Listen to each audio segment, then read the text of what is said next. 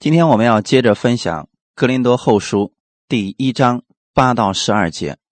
我们分享的题目叫“他是我们永远的盼望”。一起先来做一个祷告。天父，感谢赞美你，感谢你给我们预备这时间，让我们一起查考圣经。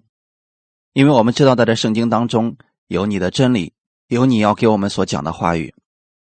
我们愿意把这个话语用在我们的生活当中。请你借着这样的话语更新我们的心思意念，让我们在你的话语上有盼望，在生活当中也有盼望。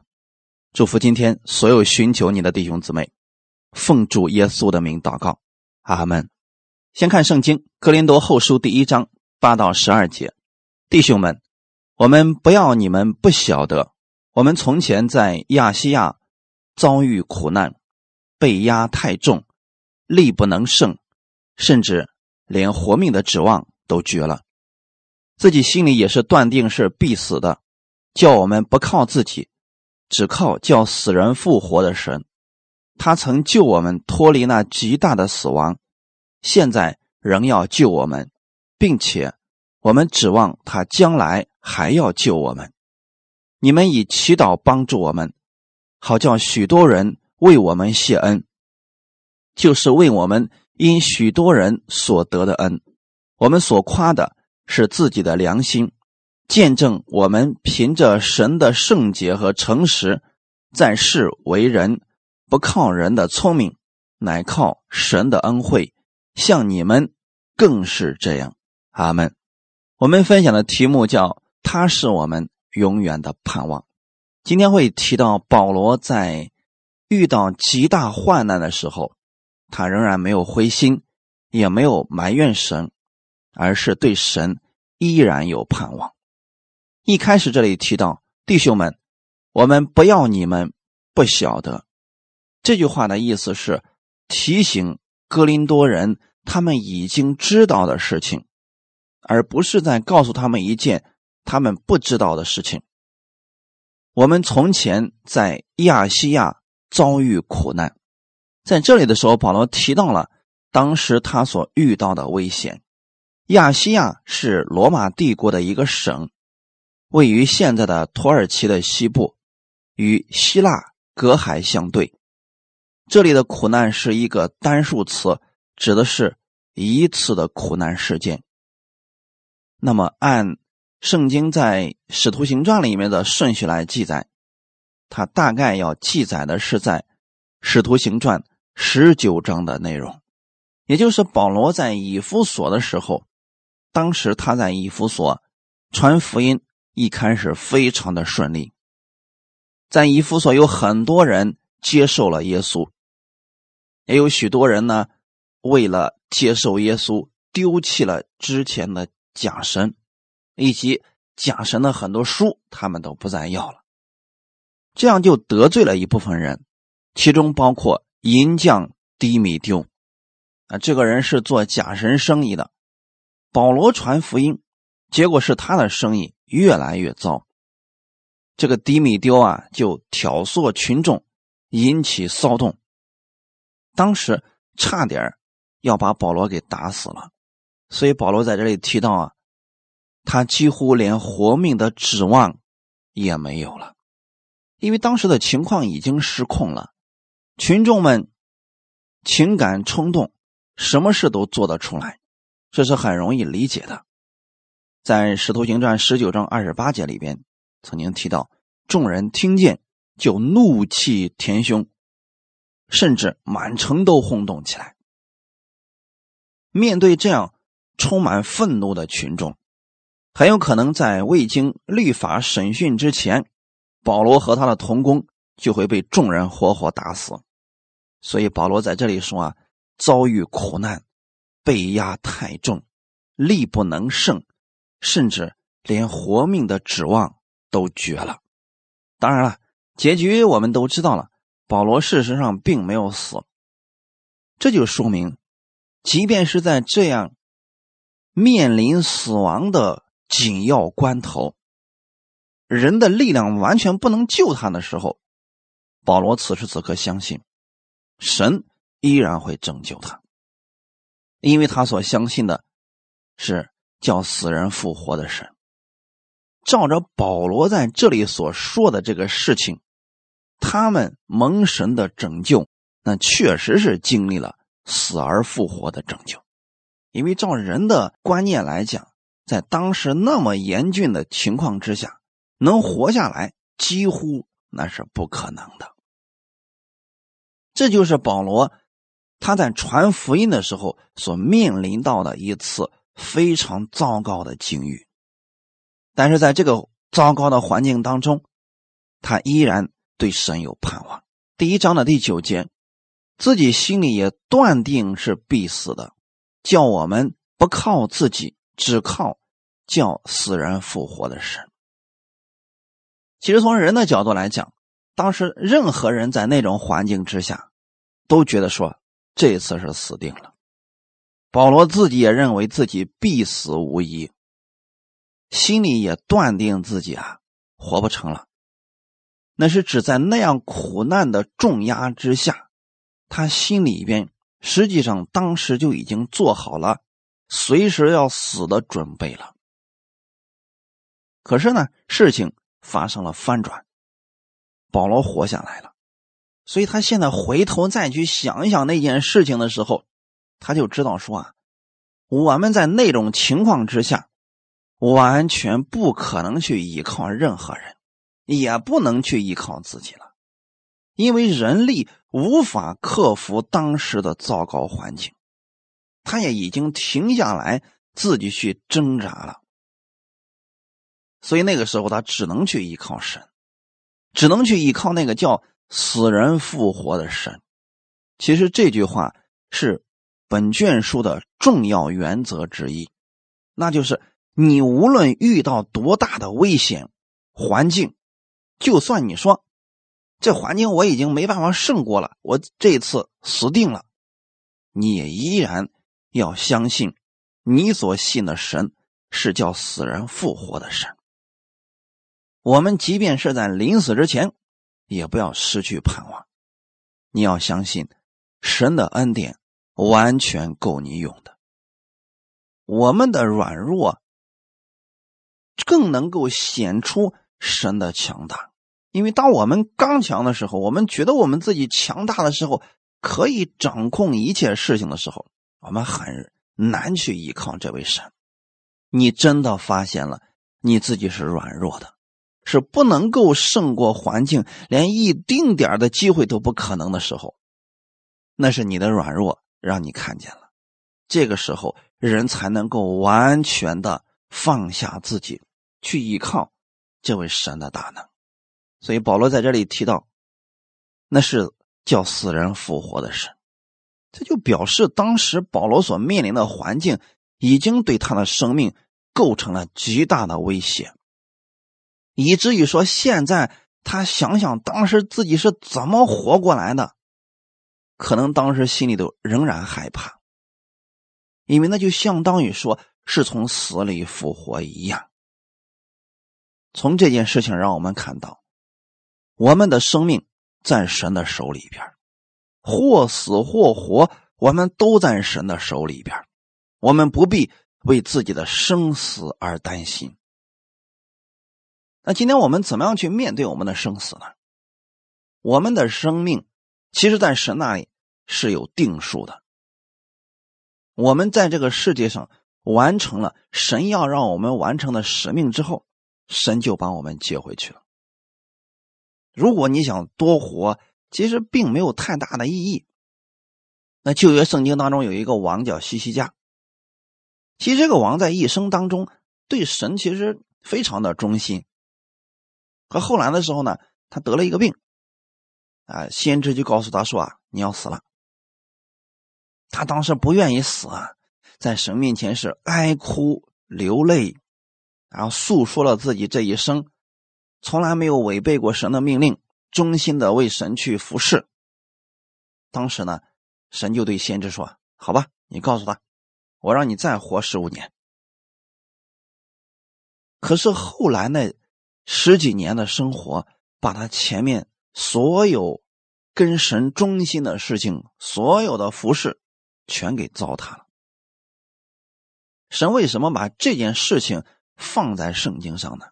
是要告诉我们，我们不必对我们的生死过于悲观，因为我们这个生命结束了，是到神那里去了，那里是好的无比的。如果我们的使命还没结束，我们的功还没完，那你是不可能死的。保罗也是经过了这件事情之后，才对这生死有了最直观的认可，那就是虽然环境那么严峻，但是我还是活过来了。虽然就像从死里复活一般，但是我有惊无险。保罗现在是要告诉我们，不要对你的生死过于担心。我们只需要在环境当中向我们的神。祷告即可。你要相信他是救你到底的神，他是你永远的盼望。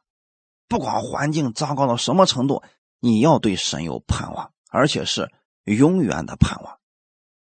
我们人生活在平静安稳的环境当中，我们往往会去依靠我们自己，因为我们觉得我们可以足够去应付一切的事情。但是当我们面临到重大危机的时候，特别是生命受到威胁的时候，那个时候啊，人往往感到自己特别的无助，特别的无力。世人在这种情况之下，往往就会灰心绝望。但我们即便是在这种环境当中，你依然要对神有信心，要转向神，向他去祷告。如果你的生命还没有结束，那么危机就会变成转机，从此你会经历到死而复活的神迹，你会经历到他真是一位叫死人复活的神，你会在这环境当中看到盼望。对于一个只有死路的人，就拿保罗来讲，他认为可能自己这次就真的要死了，但是他仍然相信神。是那叫死人复活的神，此时此刻，这样的信是他唯一的盼望，是他唯一可以去相信的对象，因为他没有办法靠自己，他要靠他的同工们，也没有办法救他们了。所以在这种情况之下的时候，保罗开始对神有了永久的盼望。我们接着看第十节，他曾救我们脱离那极大的死亡。现在仍要救我们，并且我们指望他将来还要救我们。这句话也是什么意思呢？保罗一方面是指自己过去经历了非常大的，就像面临到死亡一样的环境，同时他也是在指我们所有信耶稣的人，我们生命的路程。他曾救我们脱离那极大的死亡。这里的“救”原文是一个过去动词，它是指永远的救恩。也就是说，这句话语它是指耶稣对我们灵魂的拯救。我们在不认识耶稣之前，我们都在死亡当中，那才是我们最大的死亡。没有任何人能胜过那个死亡，所有的世人也都得去面临这个死亡。可是呢，神他救我们脱离了那极大的死亡。当你相信耶稣的那一刻，你的灵魂不再走向死亡，而是已经从死里复活了。这是我们的盼望所在。所以今天。你相信耶稣之后，你应该有这个绝对的确信，那就是我们的灵魂已经被耶稣拯救了，而且耶稣对我们的拯救是拯救到底的。他一次被献，使我们永远被拯救了。他的拯救不是不确定的，而相反是完全确定的，没有任何人。能拦阻耶稣救我们，没有任何人有资格能阻挡住耶稣对我们的拯救。虽然当时我们面临的每一个人的生命都是走向死亡的，可是当你相信耶稣的那一刻，他就把你救出来了。耶稣这个拯救的能力，过去、现在、将来，同样有效的。所以，你相信耶稣的那一刻，你应该知道你是属于基督的人，你是在天国里有身份的人了。现在呢，仍要救我们。这里的“救”字是一个现在时态，它指的是。你现在活着的时候，我们的耶稣依然要拯救你，所以不是你信了耶稣了以后，你什么事都得靠自己了。等你遇到实在自己办不了的事了，你才去求耶稣，耶稣才能救你。不是，他这里的意思是表达，现今你在遇到任何危险的时候，你要让神来救你。这是我们每一天。都需要的救恩，这个救恩是指在生活当中，我们遇到困难、遇到问题、遇到挫折、软弱、灰心的时候，他都要来救我们。这里包括的是对我们身体的保守以及魂的更新。过去的时候，我们相信耶稣了，我们的生命已经在基督里边了，那是新生命的开始。之后，我们就需要每一天去依靠耶稣而生活，因为我们不可能在信了耶稣之后，还要靠着过去没信耶稣之前的那些思维来生活，那么对我们的生活是没有任何帮助的。使徒保罗希望我们不断的用神的话语更新我们的心思意念，我们也要如此。你比如说，新的一年已经来到了。你不要用去年的那个观念继续生活了。我们需要每一年不断的更新，那在每一天当中呢，也需要如此。每一天用神的话语不断的更新，因为他的话语才是我们的盼望。现在使徒保罗回想一下过去自己蒙恩得救的时候，他那个时候相信。神拯救了他，现在他依然相信神一定能够救他。他不仅仅是昨天的主，他也是今天的主。他不单单能拯救我们的灵，也能够拯救我们的肉体。过去如何，现在他依然如何。所以保罗用了过去和现在的这个经历，他相信。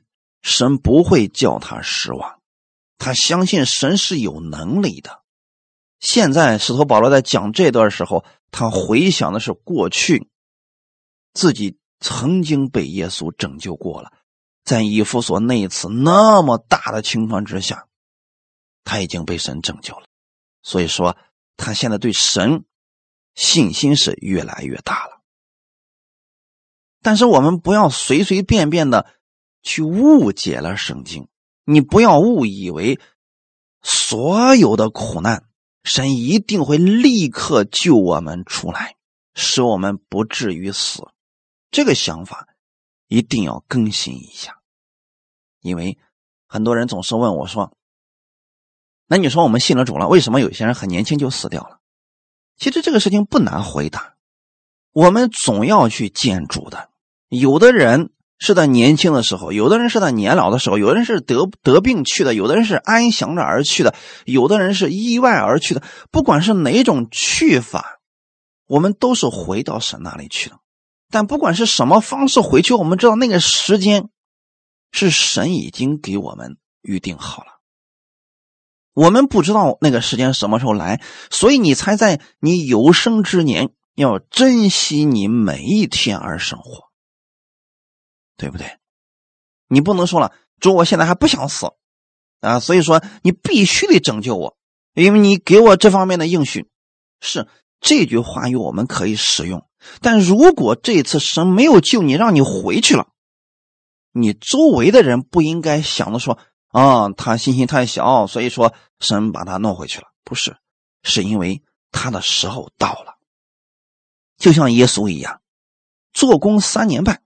三十三岁左右的时候，最好的年龄，他的施工已经完成了，所以神把他接回去了。要不然他是死不了的。这是我们对生死的正确观念。可很多基督徒呢，因为不明白这个，说我们今天在恩典之下了，你放心啊，我们只要祷告，神不会让你死的。甚至他们还用了约翰福音十一章里面的那句话：“这病不至于死。”啊。”他们去安慰所有病人的时候，就说了：“放心吧，你不会死的。”结果呢，有一些人得医治了，没死，活过来了；有一些人却去世了。他们在面对这些去世的人的时候，他们心里边纠结不安，他们在找原因，到底是哪里的问题？这个人没有活过来。其实今天你看这个本文的时候，你就知道了。我们必须要认识到，神的旨意从来就没变过。他过去救我们，现在救我们，以后还要救我们，这就是神的心意。只是说，我们每一个人生命的尽头。不是魔鬼可以阻挡的，那是在神的手里边的。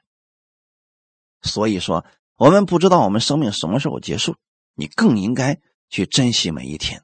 那当你每一次遇到患难的时候，你应该对神有盼望。那就算这次神没救我们，把我们接回去了，这是我们要面临到最大的盼望，因为要见到耶稣。这句话语的后半截是说，并且我们指望他将来还要救我们。这里的就是一个将来式，它指的是将来的救恩。就这一句话当中提到了三个救，但是是三个不同的时态。这里的这个救是指将来我们身体要得赎的拯救。不论你现在信主多久，你身体的状况如何，你要相信，将来我们有一个盼望，那就是。神要把我们的身体改变形状，让我们成为像耶稣那样荣耀的、永不朽坏的身体，这是对我们身体的拯救。而这些救都包括在耶稣基督的救赎之中、恩典之下了。所以我们在危难当中、在疾病当中、在问题当中蒙拯救，我们是有盼望的人。就算现在有一些人，他年轻轻就死掉了，或者有些人很年老了才死掉，但是有一天我们身体复活的时候，都会变成最好的、最强壮的、最荣美的那个时期。这是我们的盼望所在，哈利路亚！所以本节的话语当中给我们讲到了耶稣基督的救恩是永远的。并且是完全的。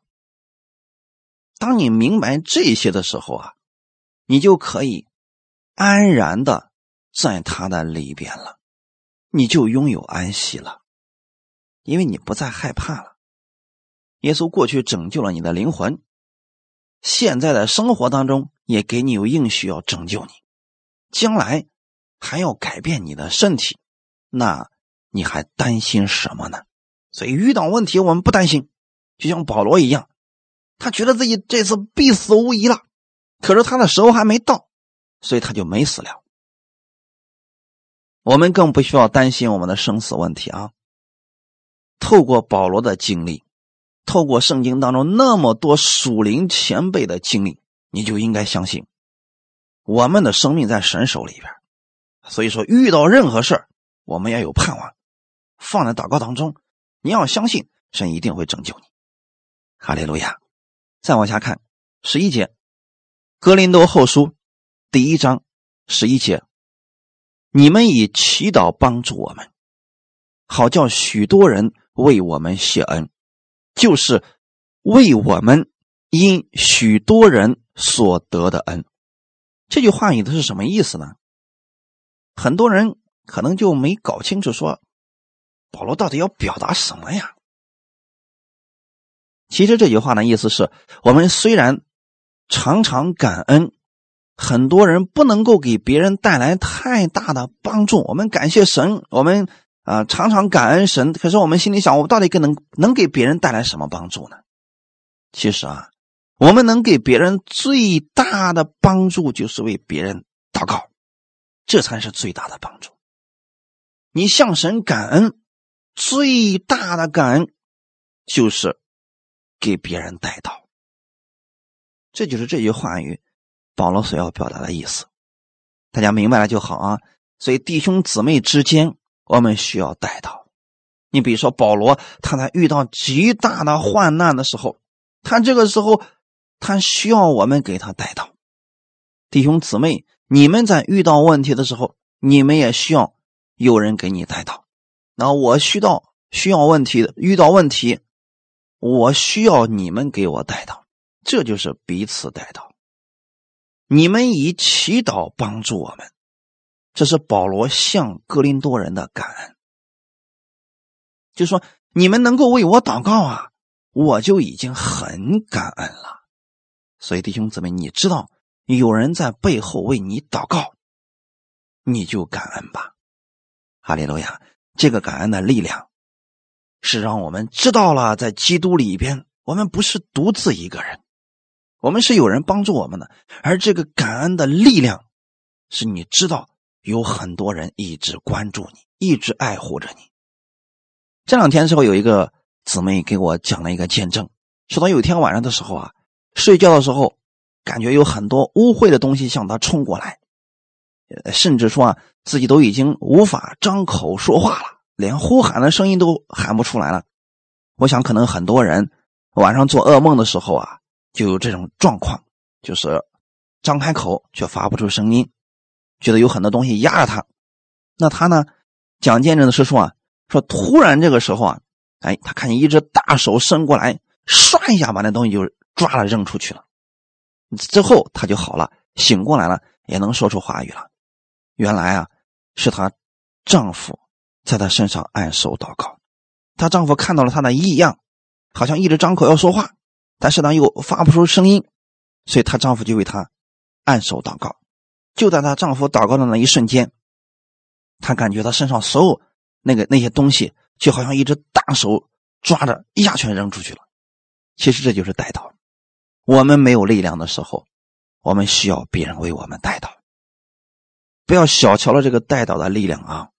我们都需要彼此来带祷。保罗虽然这么强大，信心这么大，恩赐这么多，他也需要。别人为他的带祷，所以这句话语，保罗是要强调带祷的重要性。我们不要觉得说只有软弱的信徒才需要带祷，牧师不需要，其实都需要。主的仆人们去传福音，面临的大的事工，更需要大家的带祷，因为你的事工做的越大，你越是撒旦攻击的对象，因为他觉得你威胁到他了嘛。所以总是想要攻击你，所以事功越大，能力越大的人，越需要别人给他带到。很多人正好是反过来，他觉得我自己有恩赐、有能力，我不需要任何人，我可以做一切事情了。往往这样的人很容易就跌倒了。你看这里说的是，好叫许多人为我们谢恩。弟兄姊妹，你知道吗？当你。为别人带到的时候，那个人会因此而感谢神，也感谢你。当你在危险当中，你知道很多人也为你带到的时候，我们就可以彼此都向神来感谢了。这就是为我们因许多人所得的恩。保罗知道这就是神的恩典呀。他终于发现了哥林多教会的优点，就是他们可能说行为不好。言语也不怎么好啊，甚至说信心也不大。但是呢，他们知道保罗这件事情之后，他们愿意为保罗代祷。保罗说啊，这就是我从神那里所得着的恩典，也是我从你们那里所得着的恩典。太好了，这样的话你就知道你不是默默无闻，你也不是小角色，你在教会当中也非常的重要，因为没有人。不需要别人为他带到，我们每一个人都有软弱的时候。主的工人不是超人，而是仆人，所以他们也有软弱的时候，也有有问题的时候，也有遇到环境的时候，他们也需要别人为他们带到。十二节，格林多后书一章十二节，我们所夸的是自己的良心，见证我们凭着神的圣洁和诚实，在世为人，不靠人的聪明，乃靠神的恩惠，像你们更是这样。保罗在这里说了一句话，你说啊，我们行事为人凭着良心。那这个良心到底是什么呢？很多人说了，你摸着你的良心说实话，你对得起我吗？很多人说我摸着良心，他发现我对得起你。那为什么每个人的良心不同呢？这个良心是从哪里来的呢？在亚当犯罪之后。神的灵从他里边离开了，他跟神的灵隔绝了，之后就留下了一部分残缺不全的神的感动也好，总之，人们把那个东西称之为良心，那个呢是存在人里边的唯一的有正义感、向着神的部分，那就叫良心。但这个良心呢，它的功效是特别的小。每个人都有良心，一开始这个良心呢，都是向着善的，啊，都是跟神基本上保持一致的。可是随着人呢环境的不同，经历的事情不同，有的人经历了无数次的背叛，无数次的打压，这个人他的良心。就变得越来越冷漠，谁都不相信了。那有的人呢，是被骗很多次之后，他谁都不再相信了，这也是他们的良心。那有的人呢，是始终相信这个世界上还是好人比较多的，这也是他们的良心。也就是说，人的这个良心呢，随着环境经历，它是会改变的，除非你今天回到神里边你把你自己的那个良心用神的真理对照，以神的真理为你良心的标准的时候，那就不一样了。那我们的良心在神的面前就都一致了。这个时候对错的标准就完全一样了。这个时候呢，我们去夸口的时候啊，我们就知道我不能夸我自己了，我们得用神的标准去夸口。我们能夸的话，就是夸神的恩典太好了；我们能夸的，就是夸我们自己的软弱。我们真的什么都不能。这是我们用神的真理来充满我们的良心的时候，一个正确的结论。那很多人呢，因为他不懂这一点，他凭着自己里边那个感动，他觉得这个良心他是正确的，他就认为是正确就去做了。实际上啊，在大家看来，那个是错的。从圣经的角度，那个也是错的。可是他认为那个是正确的，那就是因为他判断的标准是他自己，而不是神的话语。我们行事为人要凭着良心，这里指的是神的话语为标准。这样的话，无论你在神面前，在人面前，你都没有愧疚的感觉了，因为这标准是正确的呀。如果我们的标准是我们自己，那我们可能很容易为了我们自己，我们巧言善辩，甚至掩饰自己的过错，这都是可能的呀。但如果我们用神的话语作为我们良心的标准，你在神面前，在人面前坦然无惧，不需要愧疚，那别人能不能理解，那是他的事情。因为我们凭着这个良心，是见证我们神的圣洁和诚实。哈利路亚！神的圣洁和诚实指的是神的信使，他总会给我们盼望。只要你的标准，你分辨对错的标准是神的话语，是以耶稣基督为中心的，那总会在人面前得着安慰，在神面前，神会给你盼望的。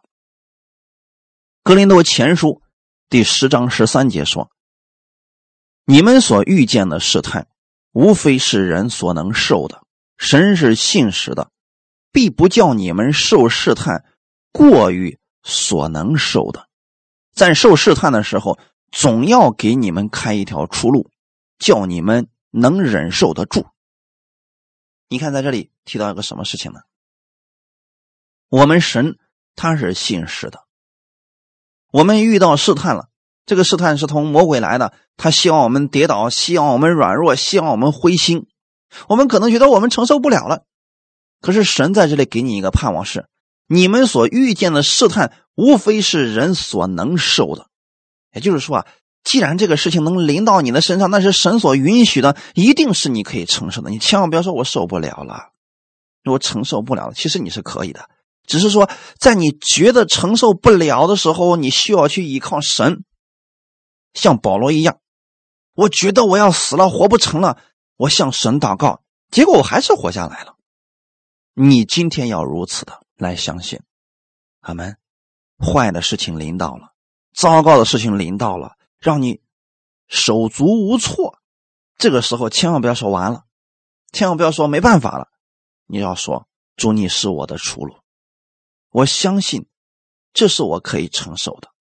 我靠着你加给我力量，我才能承受得住。你是信实的主。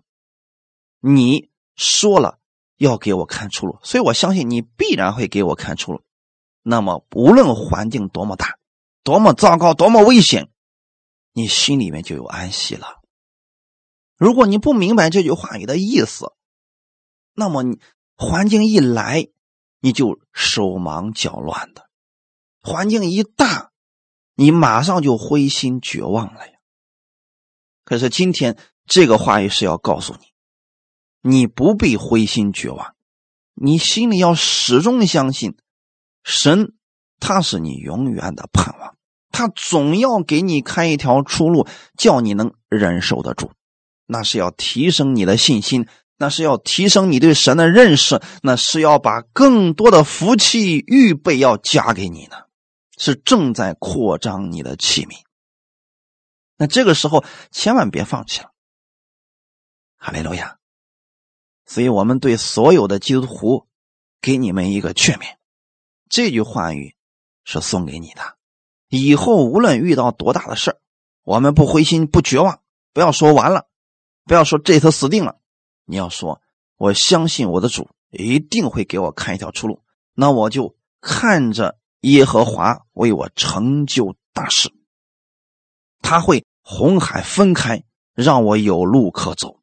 他会在旷野当中给我开道路，给我开江河，我一定是可以胜过的，因为不是靠我的力量胜过，是靠着他的心事。阿门。保罗明白了这些了，因为他经过了类似于死亡的这个经历，他活过来了，所以他今天劝勉我们：你们别灰心，就算你们遇到试探了。几乎面临死亡了，也不必担心，神是你们的盼望。当你明白这些的时候，你在世为人就完全发生改变了。很多人说我不会依靠神呢，其实是因为你可能遇到的事情还不够让你手无手忙脚乱，没有办法。真的，你说我什么方法都试过了，现在好像就要死了，那个时候你就知道什么叫依靠神了，你一定会去依靠神了。但是，当你经历过那件事情之后，以后你就不会再去依靠人的聪明，你就会去依靠神的恩惠了。什么叫做靠人的聪明呢？其实，在这里要表达的是人的手段，人的那个谋略，哎，人的那些诡计等等。今天我们在教会当中，很多人也是耍诡计、耍手段呢，背后来个小聪明啊。嗯，给你使一个什么阴招啊？他不知道的是，神早知道这些事情。你给别人使了招了，你别忘记他是有神的人。那神启示他了，他就会胜过这一切的。你是在提升他的信心，但是你不见得是个好事情对吗，弟兄姊妹？所以不要去靠人的这些小聪明，在教会当中，我们切不可以。彼此攻击，彼此败坏，我们需要彼此带到，彼此相爱的。哈利路亚，在基督里边，我们是一家人。你对家人都能下得去手，你想，那你的心里边该是何等阴暗呀！就算他让你受损失了，你可以祷告给神呢，神会帮助你。你何必要自己去靠人的聪明呢？再说了，那人的聪明他也不管用啊。你说暂时是有用的呀，可是长久看来，其实是两败俱伤而已。那我们不靠人的聪明，我们怎么办呢？我们要靠神的恩惠。什么叫靠神的恩惠呢？那就是你认识到多少神的恩典，那就使用多少神的恩典。到了什么地步，你就照着什么地步去行。今天明白多少恩典，就活出多少恩典；有多大的信心，就活出多大的信心；明白多少真理，就试着活出多少真理。就这么简单，这就叫做靠神的恩惠。你切不可以去模仿别人的信心，因为你模仿不来。你比如说，一个人刚刚信主，现在身体得病了，发烧了。他总是想着，那我得吃药，那你就去吃药好了。你不要去模仿你们的牧师，他信主多年，他祷告就好了。你说我也试一试吧。我发现祷告之后还是担心，还是想吃药，那怎么办呢？OK，吃药，只是说现在你依靠神的恩惠，在吃药的时候你要祷告，奉主耶稣的名去掉这个药的副作用，让我不受这副作用的影响，并且让我快速的好起来，这就够了。这就是你的信心，这就是神给你的恩惠。你能认识到这一点，就使用这一点就好了。到什么地步，就做什么样的事情。那外邦人在世为人，他们都是靠着人的聪明手段、计谋等等。他们说，要不然的话，我们就会吃亏呀。我不是让弟兄姊妹不要有智慧，我们也需要有智慧。我们也不能任何人，我们世人一骗，我们就上当受骗啊。我们所拥有的智慧，应该比世人的那些聪明更高的智慧，这才是神希望我们活出来的样子呀！你不能说了，我们今天我们信主了，所以我们什么都不用担心，什么都不用怕了。结果别人一说什么你就相信。你知道世人总是觉得基督徒好骗是什么原因吗？就是因为我们没有属神的智慧，我们连属世的智慧也不用了。那这样的话，你肯定被骗呀。如果今天你不想用这人的聪明，你去依靠神的恩惠，神的恩惠一定是大过人的聪明，一定能识破人的诡计的。那旧约圣经当中的大卫，他多少次都识破了他敌人的诡计，那是因为他拥有了神的恩惠。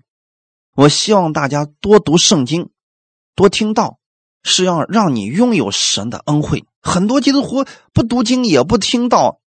也不用人的那套东西了，所以他什么都没有了，他被骗是自然的呀。有些东西是非常简单的，一眼就可以识破的东西，在我们拥有圣灵之后是很容易明白这些的。那就是你首先得把神的真理装在你的里边。保罗是一个拥有神真理的人，所以他遇到了大患难、大逼迫的时候，他依然有盼望。他相信的是，你们有人的诡计，你迪米丢可以把众人都号召起来，忽悠大家一块来攻击我。但我有神，我的神一定救我脱离凶恶。这就是保罗的，他所信的神。阿门。保罗的这个看起来好像没有智慧，实际上他已经拥有了最高的智慧。在那个环境当中，但凡是一个不信主的人，他就绝望。就灰心，可能都吓得软到地上去了。但是保罗没有，他依然相信神是我的智慧，是我的依靠，是我的盼望。这就是真实的使用了神的恩惠。阿门。我们信徒在世为人，不靠人的聪明，我们一定要靠神的恩惠。哈利路亚！这就是我们得胜的秘诀。你有圣灵在里边呢，你再加上读上真理，在合适的时候，神就会让你想起某些真理，就能胜过你所遇到的环境了，就这么简单。最后，我们看一段经文，《腓立比书》第三章十五到十七节。所以，我们中间凡是完全人，总要存这样的心。若在什么事上存别样的心，神也必以此指示你们。然而，我们到了什么地步，就当照着什么地步行。弟兄们，你们要一同效法我，也当留意看那些照我们榜样行的人。阿门。保罗是想告诉哥林多人，你们现在拥有的是属世的智慧。你们觉得你们有智慧了，可是你们却用你们那个智慧彼此相争，分门结党。这种智慧不会对人带来造就的，这就是在依靠自己。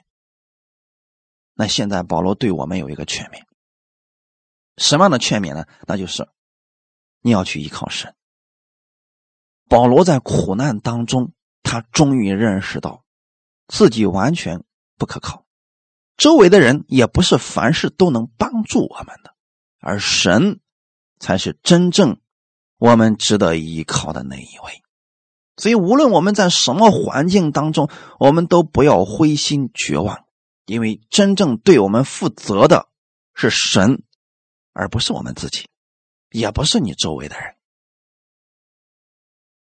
今天，菲利比书三章十五节是要告诉我们：你们中间凡是完全人，总要存这样的心。什么是完全人呢？你接受耶稣之后，圣灵住在你里边，你就是个完全人了。你是个完全人，你就要存什么样的心呢？那就是照着神的旨意而生活，按照神的智慧而生活。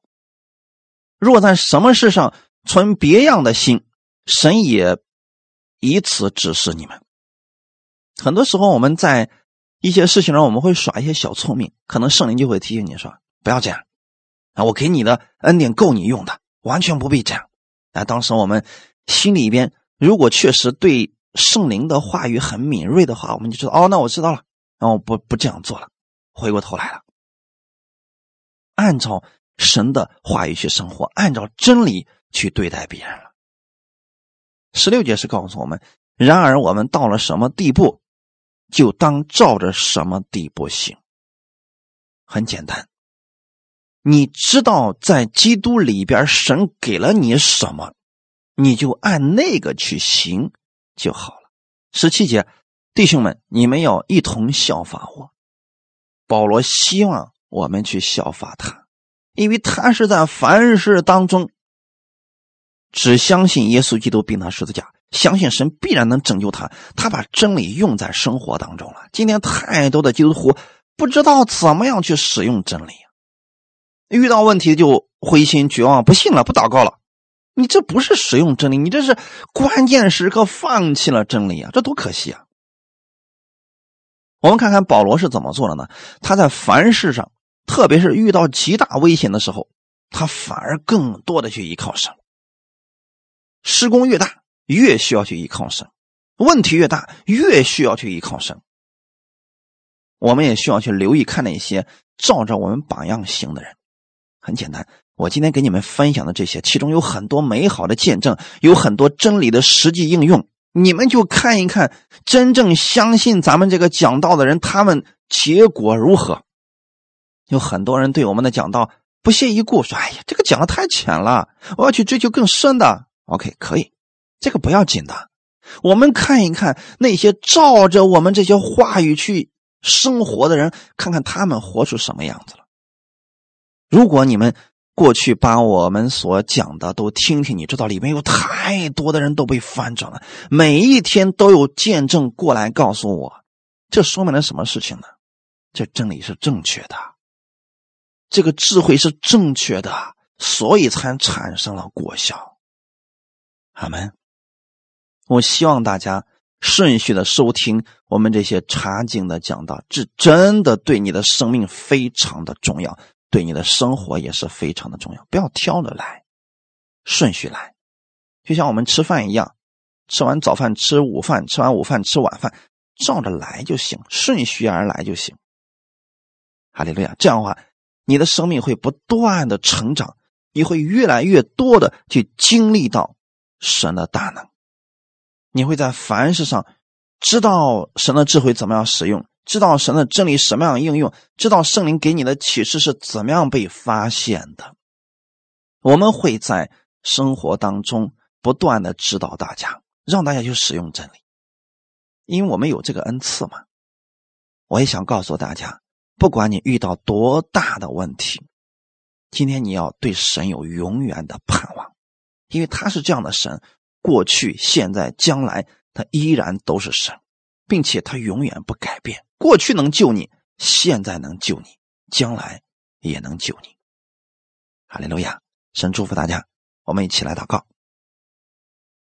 天父，感谢赞美你，感谢你把这样的话语赐给我们，让我们知道耶稣基督，你是我们永远的盼望。保罗在遇到那么大逼迫、患难的时候。他连活命的指望都绝了，但是神你还是把他救出来了，因为他的时候还没有到。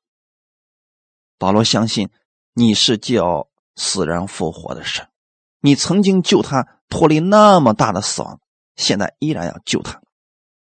我们也如此相信，我们相信在生活当中你不会丢下我们，你不会离开我们，你会拯救我们，在凡事上拯救我们。我们也愿意在凡事当中相信你是乐意拯救我们的神，你是我们的盼望，凡事当中的盼望。你是信实的神，你对我们有应许，你说过了，你就会照着你所说的话成就到我们身上。无论我们遇到多大的困难，我们相信必然会给我开一条出路，让我们最终得益处。感谢赞美你，我。能认识你这样一位主，美好的主，爱我的主，我感谢你，也赐福给今天所有听到了的弟兄姊妹，不要灰心，不要绝望，他是你的盼望，耶稣基督是你永远的盼望，盼望他的人绝不止于羞耻。阿门。奉主耶稣基督的名，祝福所有听到的弟兄姊妹，哈利路亚。